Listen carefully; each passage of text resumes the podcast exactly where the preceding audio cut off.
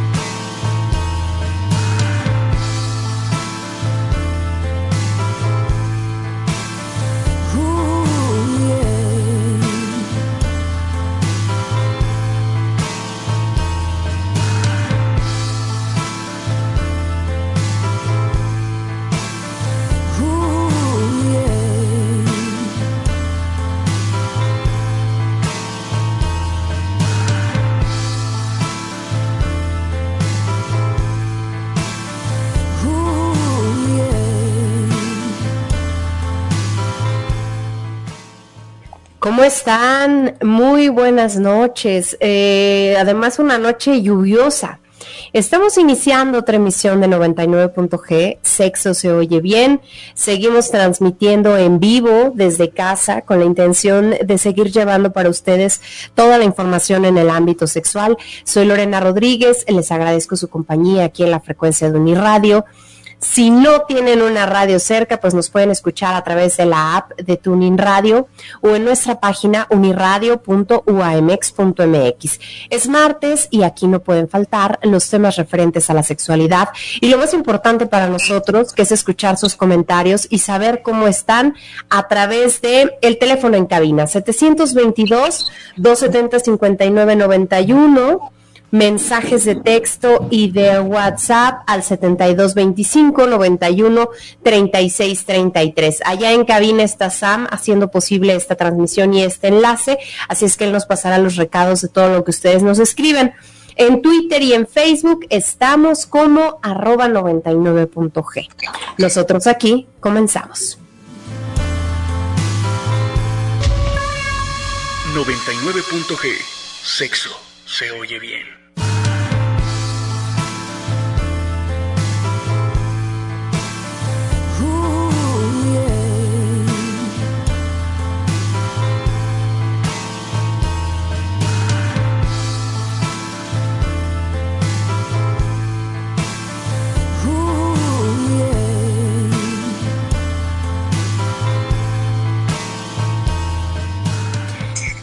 No hace falta haber superado ya la adolescencia para evitar los clásicos problemas con nuestros padres.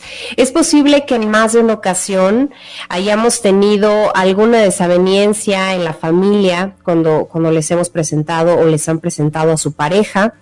Las relaciones familiares siguen teniendo al día de hoy mucho peso en en el ámbito personal de la pareja y, las diferencias o incluso la desaprobación por parte de los padres ante determinado tipo de, compañeros que solemos elegir, pues siempre nos termina afectando de un modo u otro. Dependiendo cómo sea la personalidad de cada quien, a veces son no la familia, sino los amigos y eso puede derivar en una seria infelicidad para la relación de la pareja.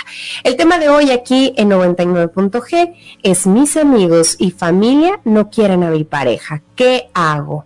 Para platicar de todo esto nos acompaña a través de internet del otro lado de la ciudad el psicoterapeuta investigador en sexualidad Eduardo Licona. Eduardo, muchas gracias por estar con nosotros. Bienvenido. Gracias por tomar como siempre esta llamada.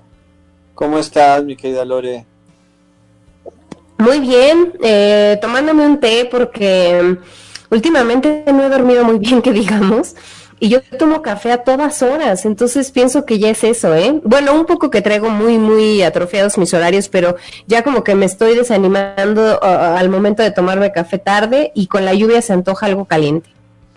No, y sabes que yo, sí que literal, justo para entrar al aire y no sabes el mojadón que me di, pero bueno, ya estamos aquí al pie del cañón, precisamente hablando de este tema que tiene varias vertientes, ¿eh? porque yo sí les doy de repente un, un poco de crédito a los papás, porque sí tienen de repente como el olfato, también como que a los amigos, eh, y también está la otra parte de los celos, de la envidia, de que, etcétera. Pero vamos a hablar de todos estos temas muy interesantes y qué hacer, ¿no? Cuando estás en esta coyuntura de que, pues tienes tu pareja, pero de repente, pues, a la única persona que le gustas a ti.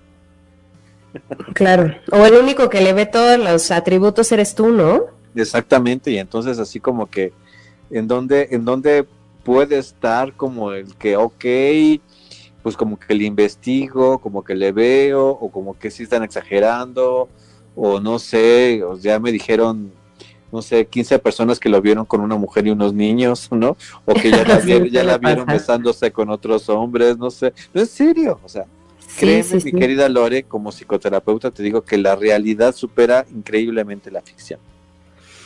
Oye, hice una encuesta en Twitter que dice, ¿cuándo has iniciado una relación con alguien? Tu pareja en la mayoría de ocasiones no es aceptada por...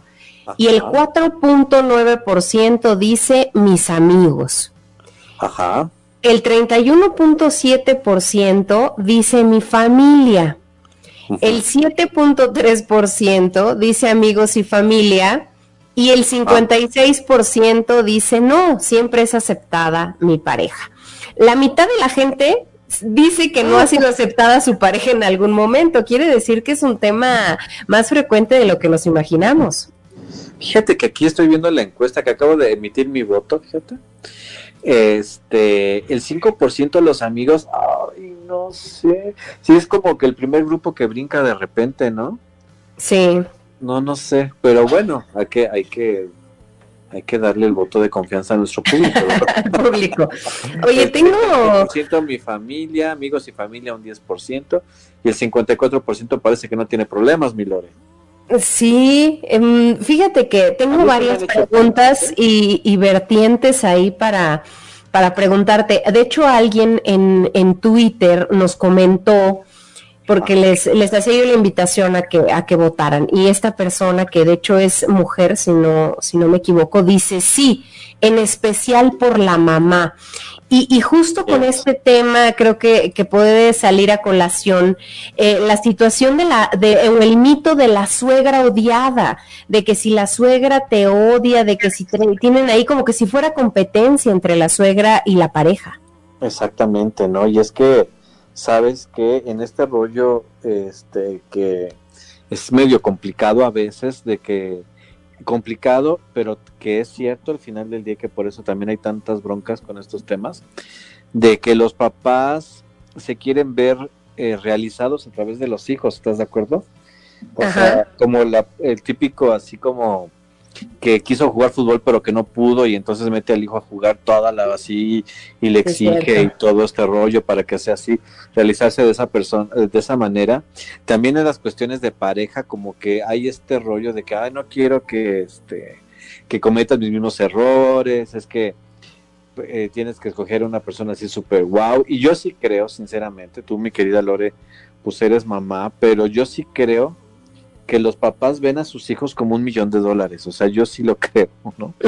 Y que sinceramente como que no hay galán, no hay chica que les alcance para, sus, para, parejas de sus hijos, ¿no? Que sí los quieren ver como con, no sé, de verdad, con personas muy, muy especiales y de repente cuando te llegan con, pues con el chico que a lo mejor no ha acabado su carrera o con la chica que no está bonita o que no sé, que no es, pero también que a lo mejor pues no porque hasta a las mujeres se les exige mucho, ¿estás de acuerdo, mi querida Lore? Que sean sí, a todos, ¿no? Pero, las mujercitas estamos exigidas, sinceramente. Que, este, ¿cómo se llama? Que sean profesionistas, porque no, que, este, ¿cómo se llama? Que aparte traten bien a sus, a sus bebesaurios de 35 años, que, este, que sepa cocinar, etcétera, ¿no? Entonces yo creo que, que de repente se dan estas cosas y yo creo que esta chica que nos escribe fue muy sincera, yo creo que si hay un primer filtro ahí. Yo que sinceramente pienso que los amigos son un primer filtro, porque me parece que a veces en las relaciones en las nuevas relaciones o en las relaciones en general, como que los primeros que conocen al prospecto son los amigos y amigas. Sí, como que en la fiesta, en la reunión se da esa convivencia. Y ya, ya después si la cosa va para la, para como un poquito más formal, porque ahora como que ya se presentan novios cada ocho días, ¿no? Pero bueno, este, ya si es un poquito más formal se lo presentas a la familia, que es donde ahí puede haber ya como, como el, que ya no puede gustar tanto la situación.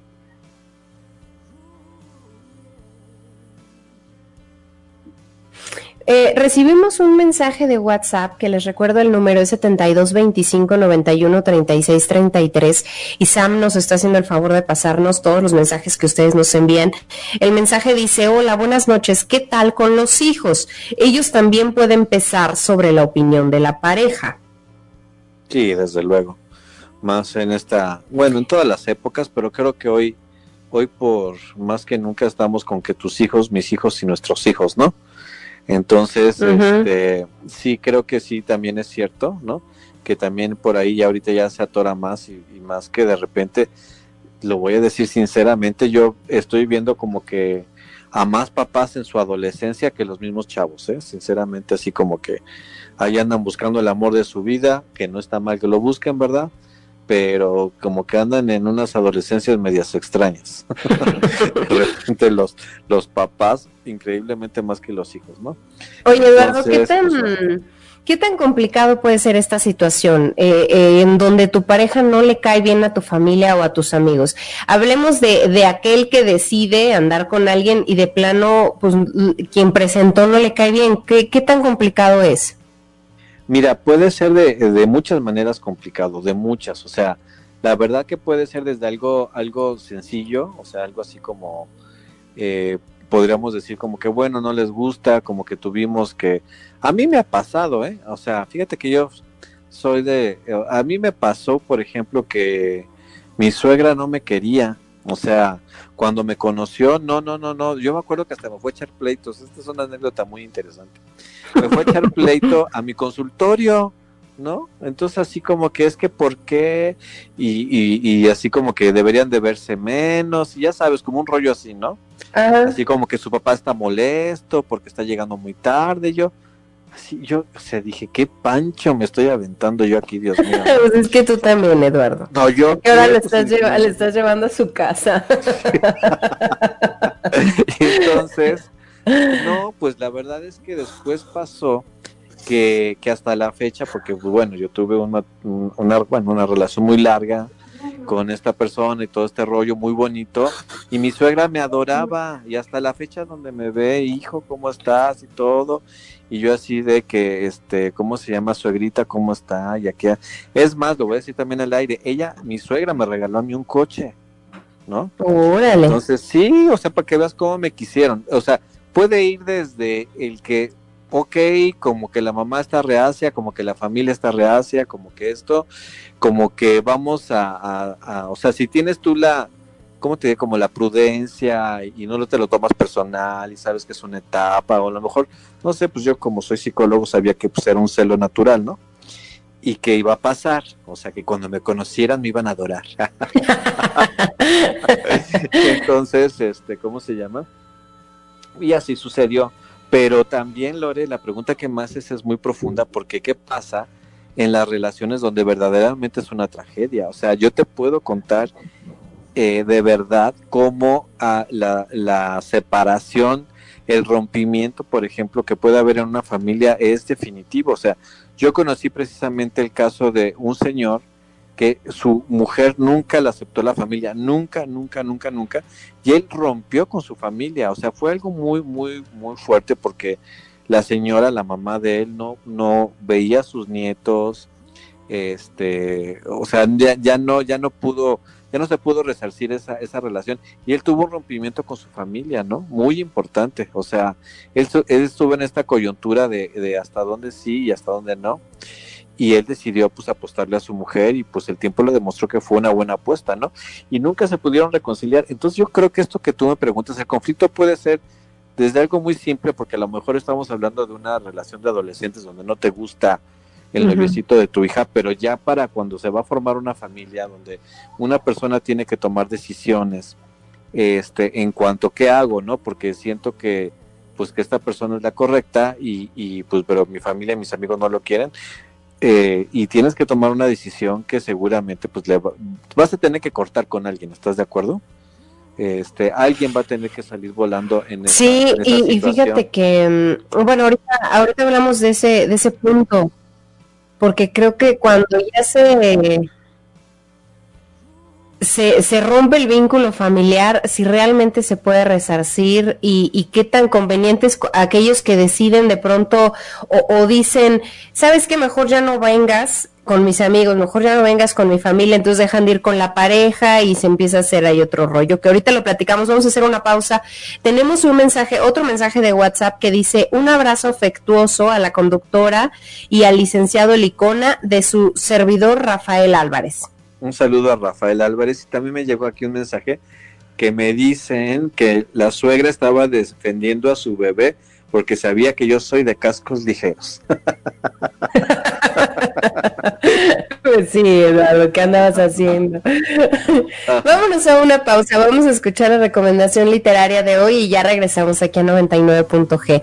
Hay que recordarles el tema para que nos sigan escribiendo, nos den su opinión. Hoy estamos hablando, mis amigos y familia no quieren a mi pareja, ¿qué hago?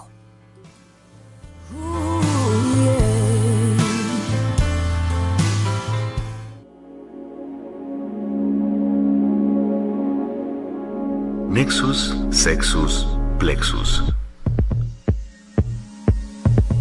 Historia de una prostituta vienesa. Josephine Munzenbacher. Editorial Tusquets.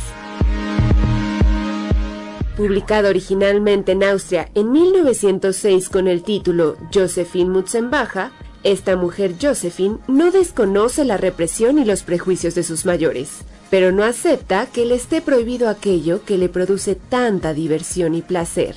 Tiene un espíritu curioso que la lleva a investigar sobre todas las formas de placer que puede proporcionarle su cuerpo en contacto con el de otro. Hay algo de indignación de sí misma en esa manera en que va adentrándose en el conocimiento del sexo. Se narra la vida de una prostituta, una joven mujer en Austria que descubre su sexualidad y finalmente desea más. Su depravación sexual la lleva de los inquilinos en su departamento a soldados, pasando por la iglesia y mucho más. Estas confesiones íntimas de una prostituta no tienen tan solo el valor testimonial directo de una actividad que para muchos pareciera inconfesable, sino también el de ilustrar con todo lujo de detalles la vida amorosa de la sociedad vienesa de la segunda mitad del siglo XIX. Es por ello que sus primeros editores alemanes procuraron respetar al máximo el texto original, corrigiendo tan solo las imperfecciones idiomáticas y los errores estilísticos.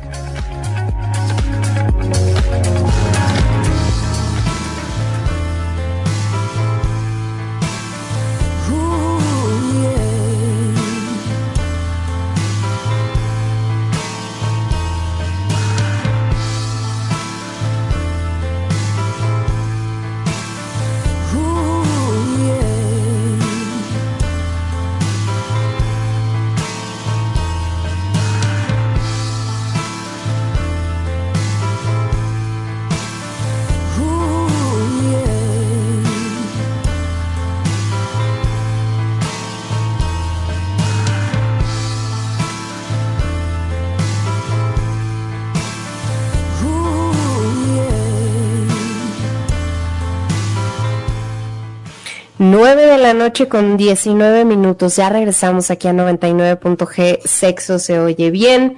Les decíamos que estamos platicando esta noche. Mis amigos y familia no quieren a mi pareja. ¿Qué hago?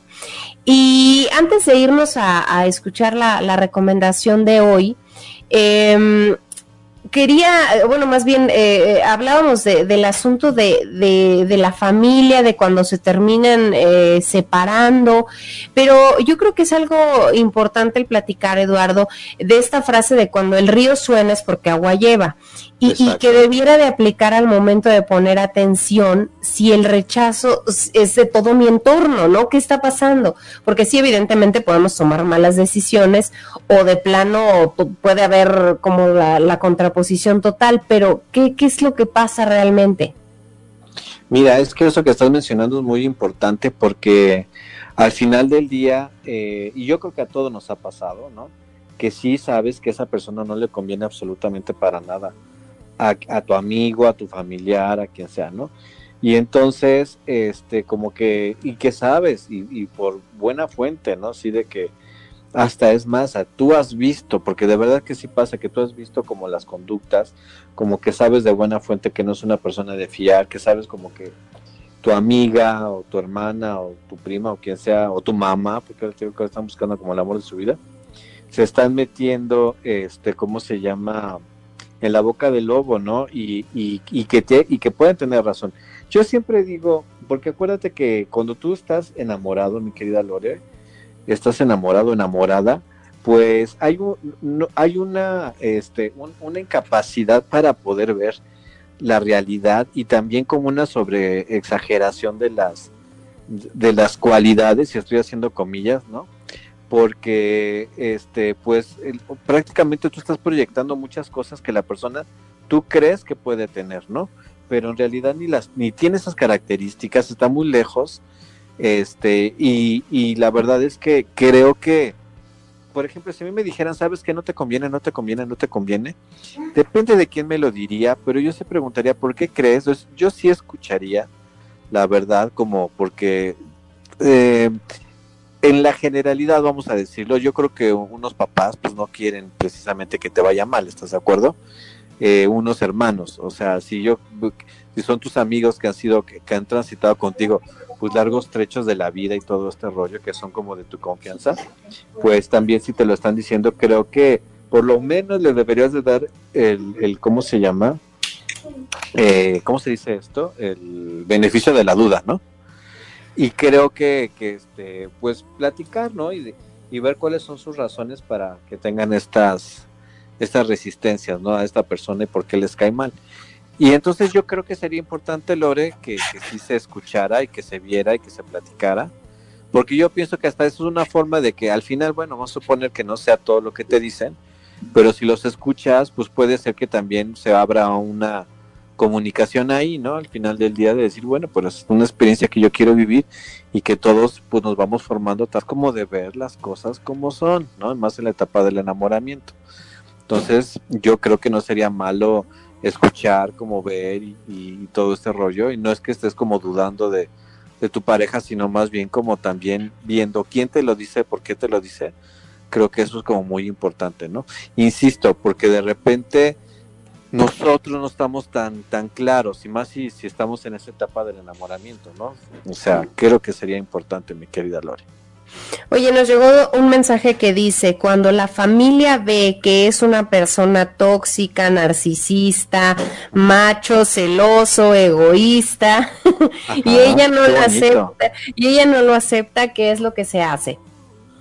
Ah, mira, la verdad es que yo creo que soy un, soy un partidario de que todos tenemos que aprender y que la manera en como el ser humano aprende más está comprobado es a través de la experiencia.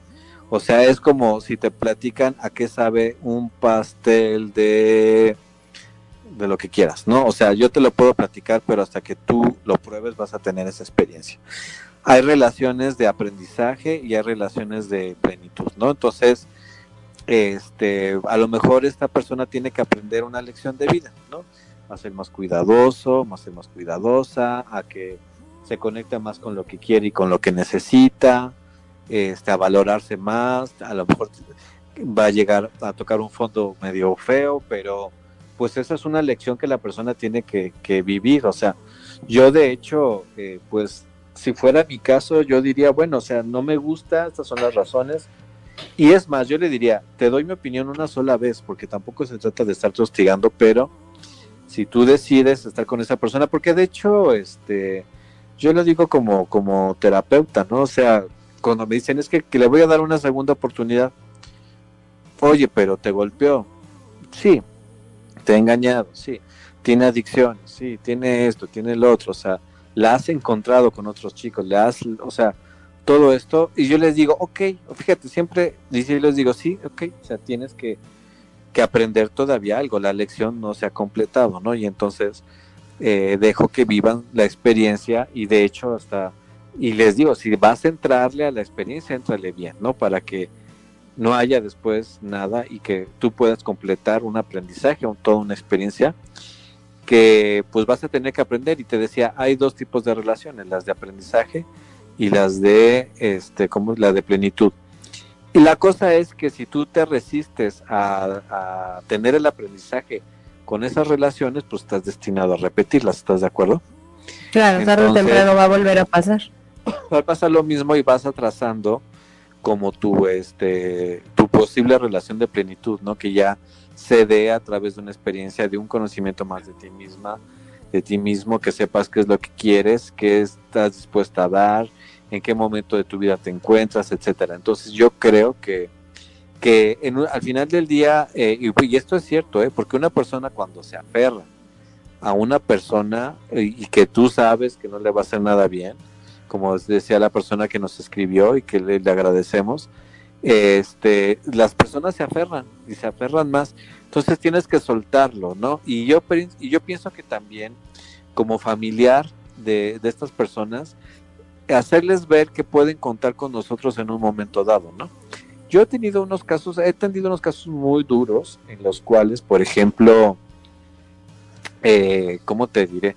Como que eh, se han quedado tan solas, sobre todo han sido mujeres, fíjate, que en este caso el abusador las aísla tanto de familiares, amigos, porque como que los familiares y los y los amigos le dan como la espalda precisamente porque es que te lo advertimos y es que te sigue golpeando, tú sigues ahí como este círculo feo que se da, ¿no? Del abuso.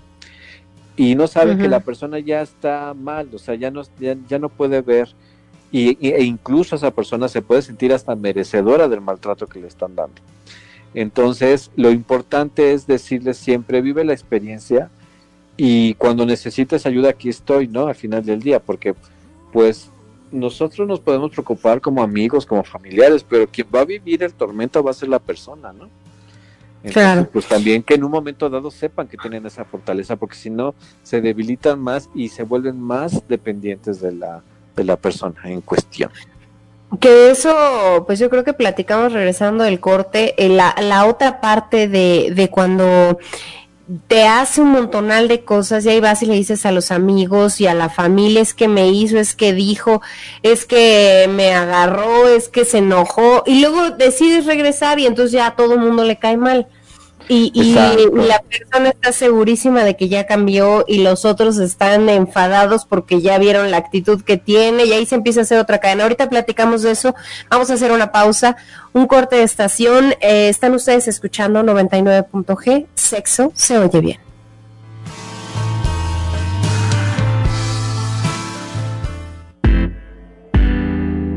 Voces Escondidas, informe realizado por el Centro de Investigación Familiar de la Universidad de Cambridge, junto con la organización no gubernamental Stand Alone, encontró que en un 25% de casos, la ruptura de la relación de los hijos varones con sus padres está ocasionada en parte por problemas relacionados con su familia política. Este programa es clasificación C, contenido para adultos. 99.g. Sexo. Se oye bien.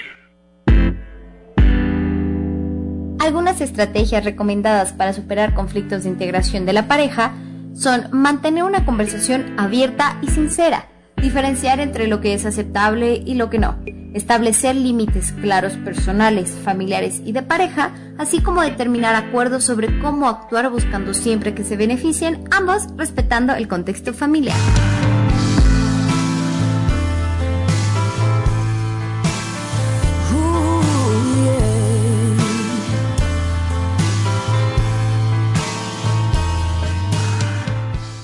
Ya regresamos a 99.g, sexo se oye bien. Hoy estamos hablando de mis amigos y familia no quieren a mi pareja, ¿qué hago?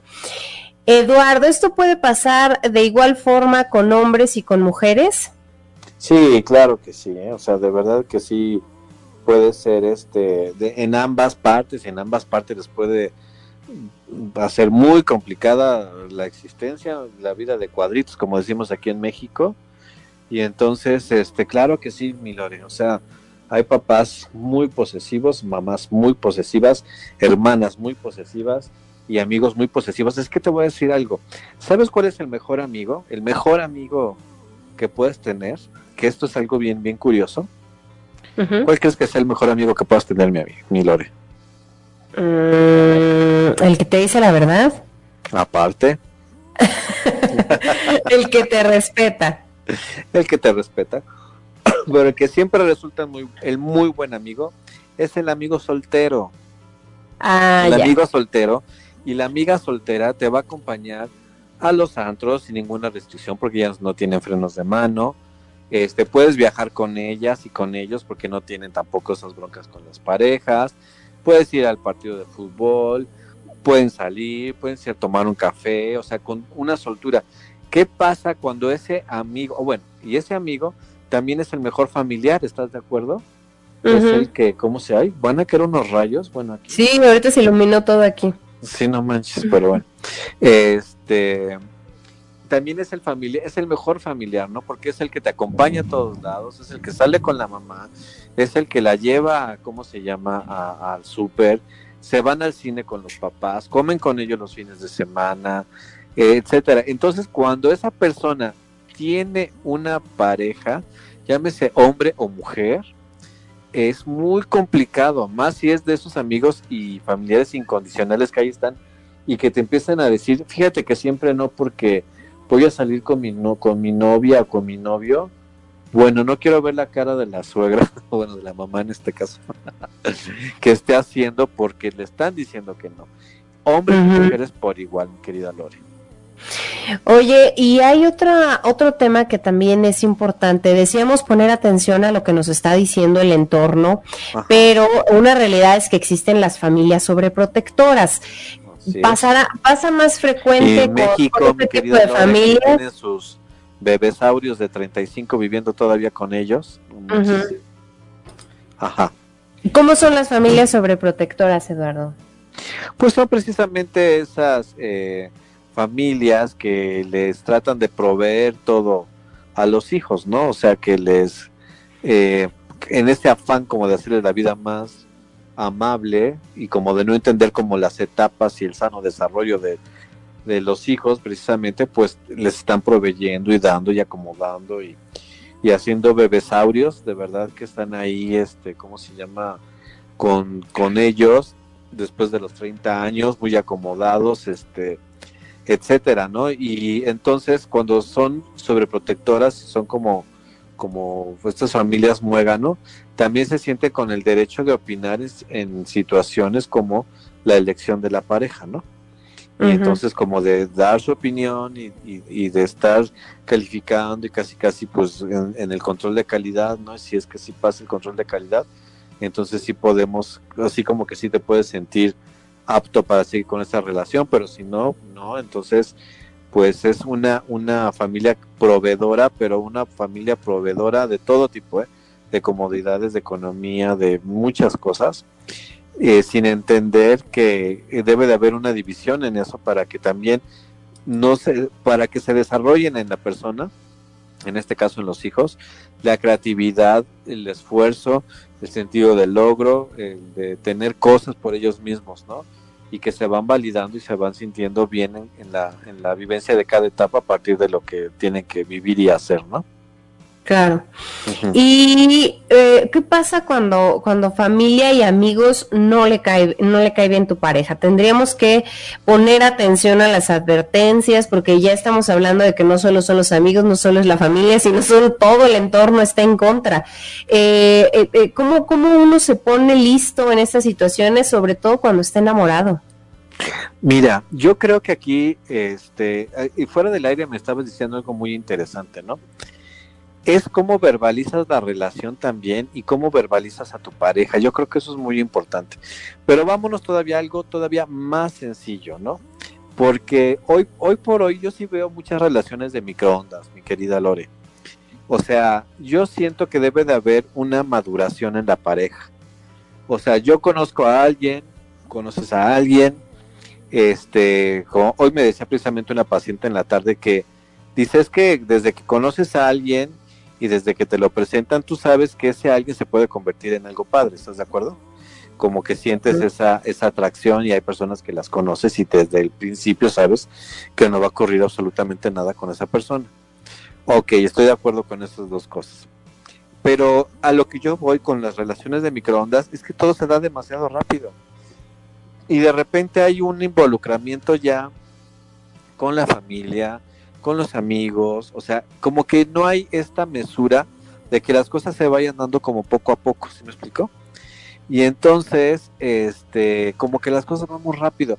Y yo digo, ¿por qué no te das el chance de empezar a conocer a esa persona, tener citas con esa persona, a lo mejor ya empieza a tener un noviazgo con esa persona y date el chance de salir con él, con ella, de conocerlo, de conocerla, para que cuando tú lo presentes al entorno familiar y, bueno, tu entorno social en general, este, social y familiar, pues ya tengas como una idea, ¿no? Más de quién es esa persona, una idea de más cómo está la relación, este, yo siempre he dicho que una relación de noviazgo tiene que, para, para pensar en otras cosas como vivir juntos o, una cosa así, pienso que se tiene que dar mínimo de un año. En un año conoces mucho de una persona, conoces su familia, si estamos hablando de relaciones más o menos, digo, normales, la familia, conoces su, su estabilidad laboral. Ven, Badir.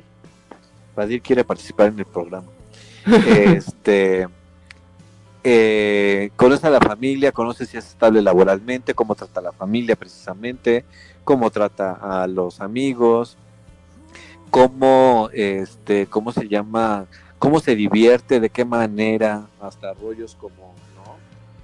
Eh, etcétera, ¿no? Aquí me están preguntando aparte del público que si cuatro meses es suficiente.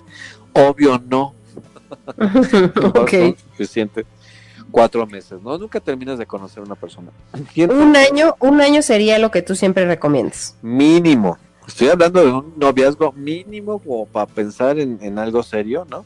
Un, qué qué es el noviazgo? Es un periodo que te das para conocer a la otra persona, ¿estás de acuerdo? Y conoces pues aspectos importantes de él.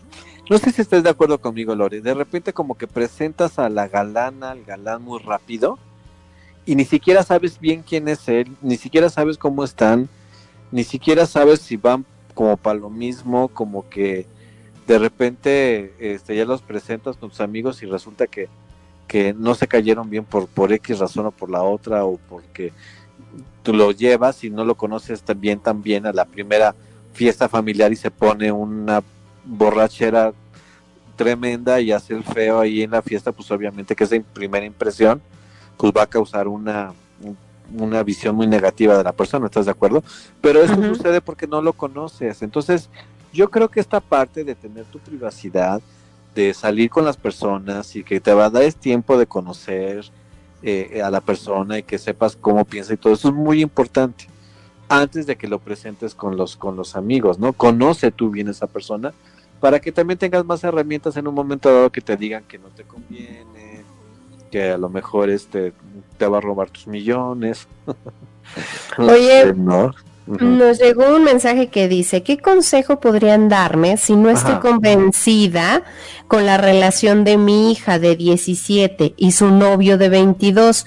¿Cómo manejarme para aterrizarla y persuadirla? Creo que está idealizando la relación y yo no quisiera imponerme ni prohibir.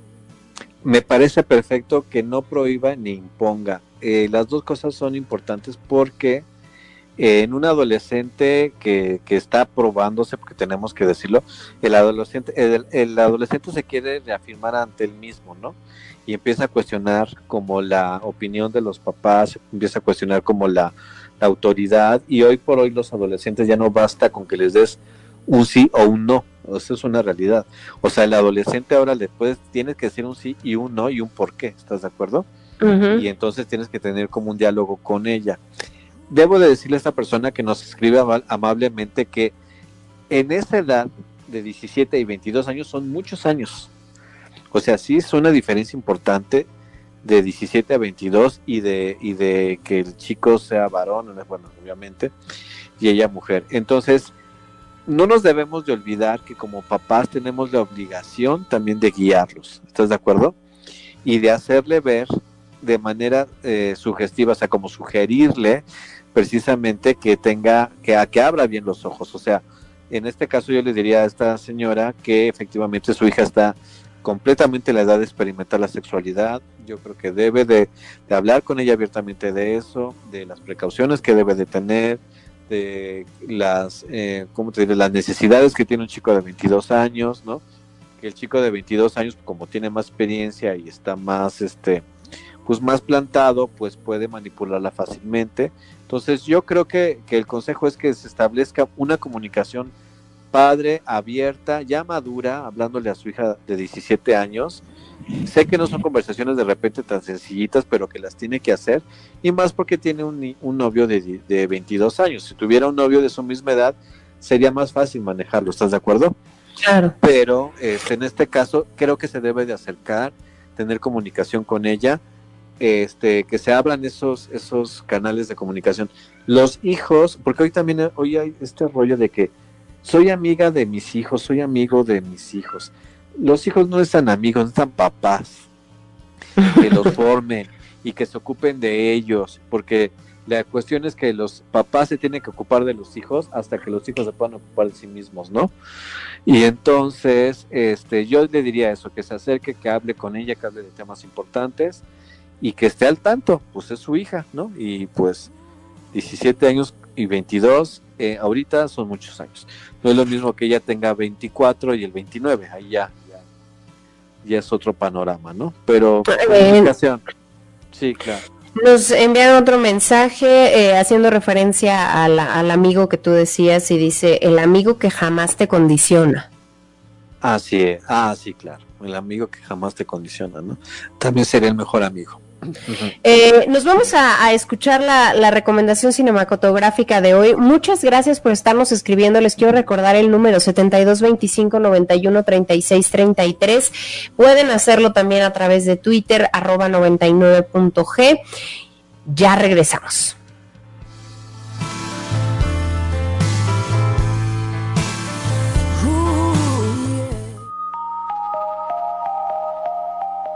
Imperio de los Sentidos. Short Bus, La Última Parada, dirigida por John Cameron Mitchell. Estrenada en 2005. País, Estados Unidos. Protagonizada por Lee Sok-jin, Paul Dodson, PJ The Boy y Lindsay Beamish. Galardonada en el premio Gijón 2006 como Mejor Guión y Dirección Artística. Una pareja homosexual tiene la intención de abrir su relación con más personas. James se encuentra insatisfecho y triste, mientras que Jamie tiene miedo de perder a su pareja, así que decide visitar a Sofía, una sexóloga que irónicamente nunca ha tenido un orgasmo. Jamie y James terminan aconsejando a Sofía para que vaya al club Shortbus, un exótico local de Nueva York dedicado al sexo y la cultura alternativa, donde la mujer conocerá a Severin, una fotógrafa dedicada a ser dominatrix a cambio de dinero, a quien abre su corazón compartiendo secretos íntimos. Shortbus es ese lugar donde las personas intentan resolver sus conflictos emocionales a través de la sexualidad humana. La secuencia inicial del filme es un exquisito conjunto de escenas sexuales, donde todos los personajes se ven involucrados, ambientada con el fabuloso jazz de Anita O'Day, un excelente inicio para aquellos que aman de la buena música, el cine y el sexo. Y la musicalización es para menos a lo largo de la cinta. Animal Collective, Azur Ray, The Ark y algunos artistas más se encargan de embellecer la dramática. Un filme con escenas de sexo reales, las cuales fueron criticadas por la audiencia. John Cameron Mitchell, director de la película, se limitó a decir, no se trata de pornografía, sino de una mirada sobre las emociones humanas y la relación con el sexo, un mosaico de experiencias intersexuales donde el placer es vivido como un vacío imprescindible.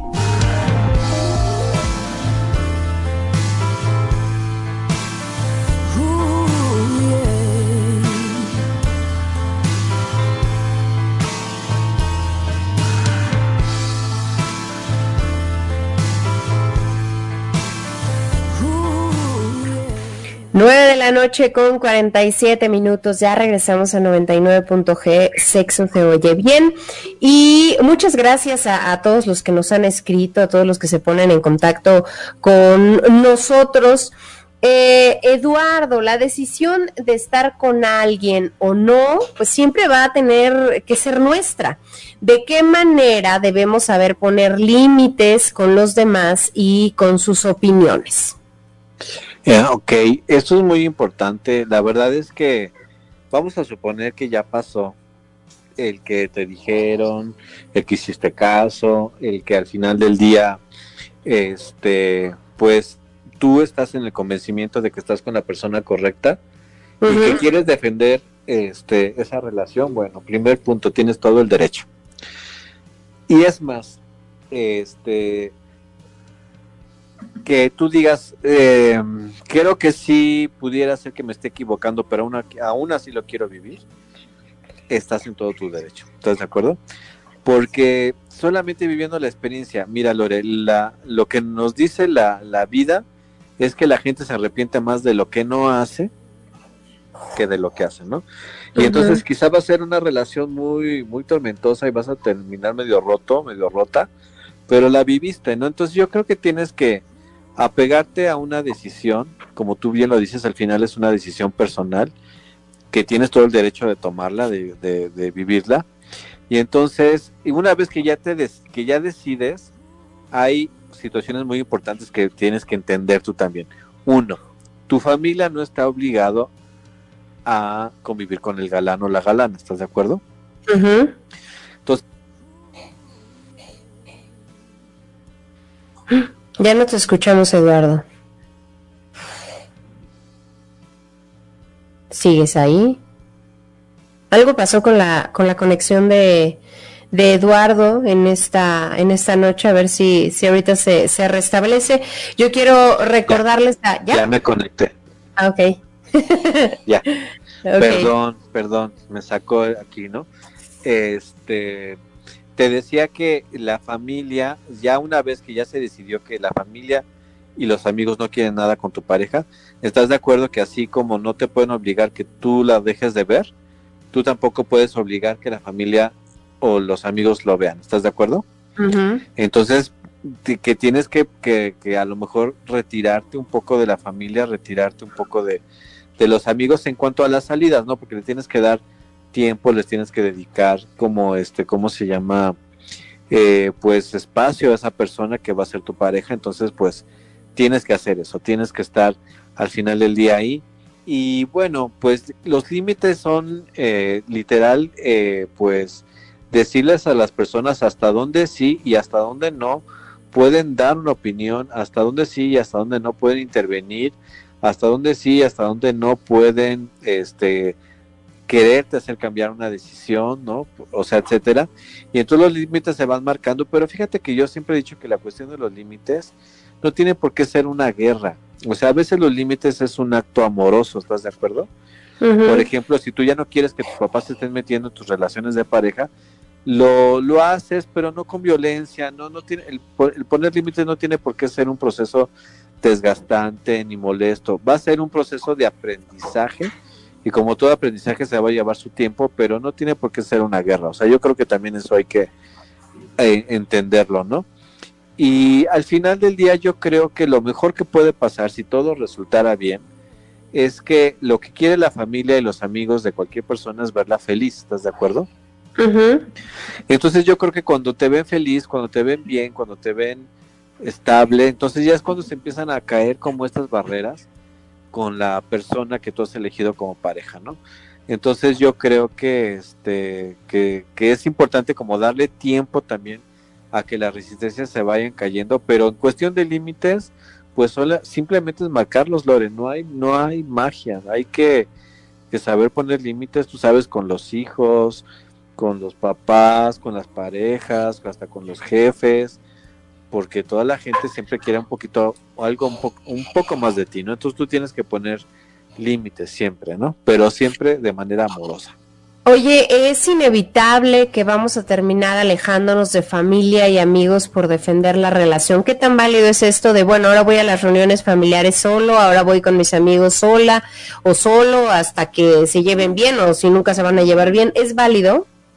Es válido, claro que sí. Este, tomando un poquito la, la idea anterior de lo que te decía que, pues así como no lo quieren, pues está bien que no lo quieran no se los puedes imponer, ¿estás de acuerdo? O sea, tampoco, desde luego que sí, o sea, y te vas a tener que a lo mejor partir un poquito más y también pues eh, habrá reuniones en las cuales pues como no aceptan a tu pareja, pues no irás, ¿no? Y eso también es importante. Por eso te digo que si es un, o sea, al final del día es una complicación como quieras verlo.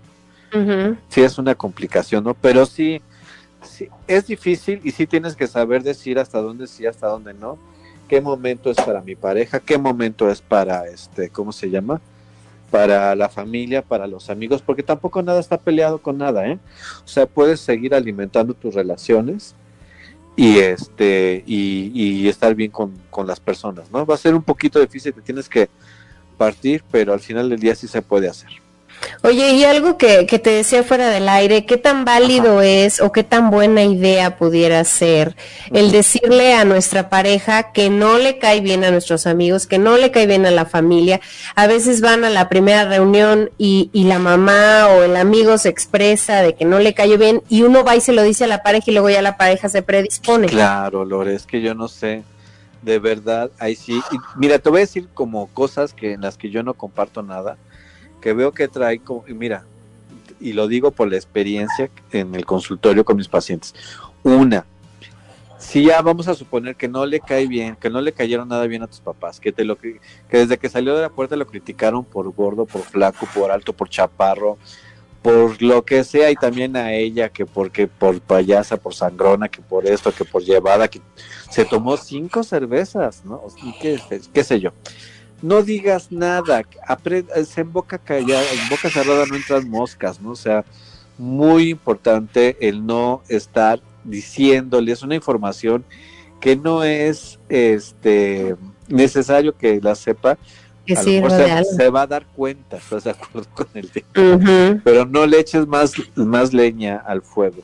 Y otra cosa, Lore, si tu novio y tú están teniendo problemas, eh, si no son graves y si los puedes resolver, y aparte, si estás enojado con él o con ella, también te sugiero que no despepites de él con tus familiares y con tus amigos, porque les vas a generar una visión muy negativa. Entonces yo creo que la discreción, fíjate cómo, cómo va todo.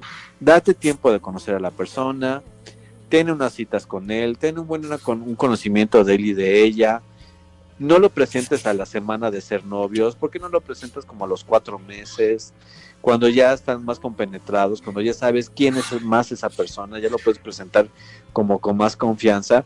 Y cuando tengan los problemas que van a tener una cual, todas las parejas, porque una pareja que no pelea no es pareja, entonces no vayas a abrir tu bocota y decir que él es esto, que es el otro, o que hables enojado o enojada de ella, porque vas a hacer que tengan una visión muy negativa de él y se van a acrecentar ese tipo de problemas. Y es más, vamos a suponer que le cayó súper bien a tu mamá, le cayó súper bien a tus amigos, pero tú empiezas a abrir tu bocota y a decir que es un desconsiderado, que es eso, que a lo mejor nada más tuvieron un problema y ellos empiezan a generar una imagen aversiva de la persona, ¿estás de acuerdo? Claro. Y entonces ya ahí ya, o sea, tú solito construiste eso, ¿no? O sea, tú solito metiste ese muertito en esa caja y luego ya no sabes cómo sacarlo. Oye, llevarse bien con la familia política, con los amigos, ayuda a la estabilidad y felicidad de la pareja. Muchísimo, sí, definitivamente sí. México, como, como las culturas latinas, somos mucho de familia, somos como de este, o sea, de llevarlos a la familia, eh, que convivan, es muy bonito. De hecho, eh, a mí me han dicho así como que una de las cosas cuando sucede esto, ¿no? Que la familia se lleva súper bien con la novia, con el novio, a veces les duele más cuando hay un rompimiento dejar a la familia del novio y de la novia que al mismo galán, ¿no? Porque los quieren un montón, los reciben súper bien, como lo típico de que, ay, tú se vas a ser siempre mi nuera, aunque mi hijo ya esté con otra, ¿no? Y todo este rollo. Sí, sí, sí, tiene, cuenta mucho para la estabilidad, para las relaciones sanas. Y es que también, sabes que yo creo que debemos de analizarnos porque también pues, nos vamos a relacionar con esa este, pareja y con su familia a través de nuestras carencias, ¿no? Estábamos hablando fuera del aire que sí, ¿no? Este, que las relaciones suegra, eh, suegra nuera como que de repente no son tan sencillas, como que sí son difícil parentesco, pero no en todas las ocasiones, ¿eh? O sea, yo creo que si entras con una con un rollo de respeto, de dejar ser, de entender que cada uno tiene su lugar, que no es que compitas con el amor de la de la mamá, de las hermanas, que entiendas que tus que tu que cómo se, cómo te diré, como que tu novio, tu novia ha tenido una historia de años con sus amigos y que los quiere y que sale con ellos y que les debes de dar ese espacio también para que salga con ellos, etcétera te hace súper te hace súper bien. Y fíjate, hasta te voy, les voy a dar un tip. Cuando les presenten a los amigos, a ti como la nueva galana, al nuevo galán, hazte camarada con los amigos y esos mismos amigos se van a encargar de decirle, esta chava es la que te conviene, porque sí jaló con nosotros. en serio. la verdad es, que sí. Hazte camarada de sus amigos y los amigos lo van a convencer de que eres tú la mujer de sus sueños, que eres el hombre que ella necesita porque te presentó con los amigos y te llevaste súper bien y fuiste atento. No que seas barbero, pero sí hazte parte de la manada, ¿no? De la tribu y te van a aceptar súper bien, ¿no? Claro. claro que sí, Lore, pero no sé por qué de repente se dan como estos entendidos, y estoy haciendo comillas, de que, de que ya, o sea, papás y amigos y tiene que haber rivalidad. No, para nada. Hay que olvidarnos de eso. esas ideas chafas. Y en México, vuelvo a insistir, como país latino, el, el peso de la familia es bien, bien cañón, bien importante.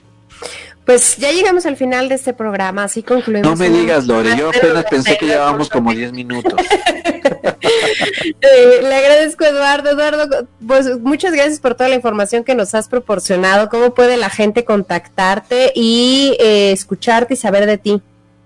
Claro que sí, Lore. Mira, estoy en Instagram como arroba ed-licona ed-licona, en Facebook como edlicona, al 722-281-5291 y ya estoy dando consultas presenciales otra vez, mi querida Lore.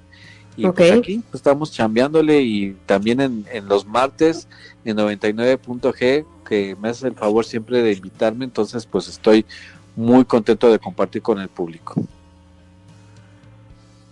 Muchas gracias, Eduardo. También muchas gracias a Samuel, quien nos apoya en la realización de este programa allá en la cabina. Soy Lorena Rodríguez, deseándoles a todos ustedes que pasen la más placentera de las noches.